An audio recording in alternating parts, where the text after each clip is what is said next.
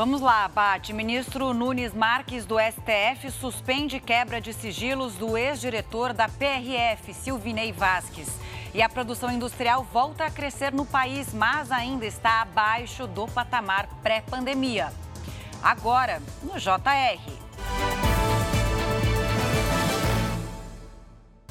Oferecimento Consórcio Bradesco. Conquiste sua casa nova sem juros e sem entrada. O ministro Nunes Marques, do Supremo Tribunal Federal, suspendeu a quebra de sigilos do ex-diretor da Polícia Rodoviária Federal, Silvinei Vasques. Vamos a Brasília conversar com a Narla Aguiar. Narla, boa tarde. Bom, essa era uma decisão da CPMI do 8 de janeiro. que o ministro alegou, hein?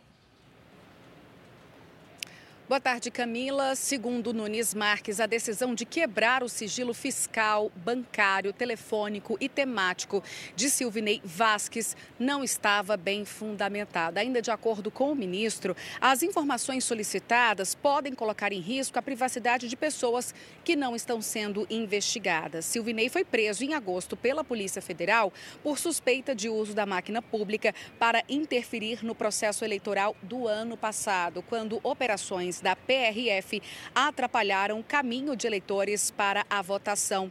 O presidente da CPMI do 8 de janeiro, deputado Arthur Maia, disse que vai recorrer da decisão do STF. Camila. Obrigada, viu, Narla? E a Polícia Federal começou a emitir hoje o novo modelo do passaporte brasileiro. O novo documento usa elementos para trazer mais segurança. Entre as mudanças estão o reforço das páginas com marcas d'água extras, ilustrações com a fauna e flora brasileiras e imagens que só podem ser observadas com luz ultravioleta. O antigo modelo, é bom a gente explicar aqui, pode ser usado sim até a data de expiração. E o IBGE divulgou hoje o desempenho da indústria brasileira. É o que você acompanha aqui no nosso telão a partir de agora. Em agosto, a produção industrial subiu 0,4% em relação a julho. A atividade cresceu em 18 dos 25 setores pesquisados, puxada principalmente por produtos farmacêuticos e automóveis.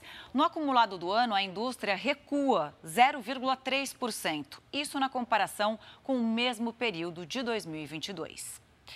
Notícia internacional: o filho do presidente Joe Biden se declarou inocente em três acusações por posse ilegal de armas. Hunter Biden compareceu hoje a um tribunal federal no estado americano de Delaware Ware, desculpa, para ouvir as denúncias. Ele também é acusado de mentir sobre o uso de drogas no processo de compra da arma. Os advogados de Hunter têm 30 dias para apresentar a defesa. Se for condenado, ele pode pegar até 25 anos de prisão.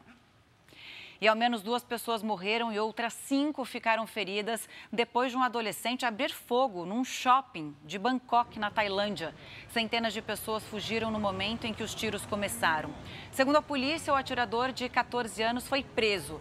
O adolescente se rendeu após o tiroteio. Ele ainda tinha munição na arma. Chega ao fim essa edição. Continue com o nosso Bate e o Cidade Alerta. Boa tarde a todos.